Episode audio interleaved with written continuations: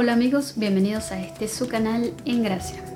Hoy quiero compartir con ustedes las reflexiones del pasaje del Evangelio de este domingo. Este domingo leemos el Evangelio según San Juan, capítulo 1, versículos del 1 al 18. Y en este pasaje del Evangelio, que se conoce como el prólogo de San Juan, del Evangelio según San Juan, leemos esta hermosa explicación de la encarnación del Hijo de Dios. Muchas personas que probablemente ustedes también se hayan encontrado a lo largo de su vida, de su caminar en la fe, les hayan dicho que creen en Dios, pero en Dios a su manera.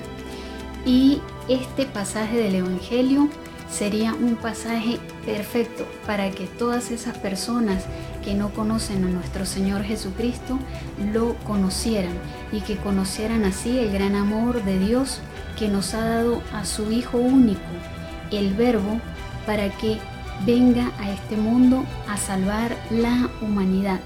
Por eso nuestro Señor Jesucristo se ha encarnado, por eso nuestro Señor Jesucristo ha venido a este mundo.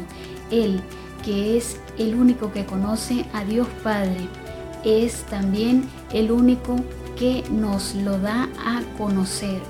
Este pasaje del Evangelio nos ayuda entonces a meditar y a profundizar en ese misterio que nunca acaba para nosotros y que quizá nunca acabamos de comprender y es el amor de Dios manifestado en la encarnación de su Hijo único, la encarnación del el Verbo como un ser humano más, como una persona más que se abaja y se hace pequeño como el ser humano para venir a redimirnos, para venir a salvarnos y para hacernos por medio de él hijos adoptivos de Dios.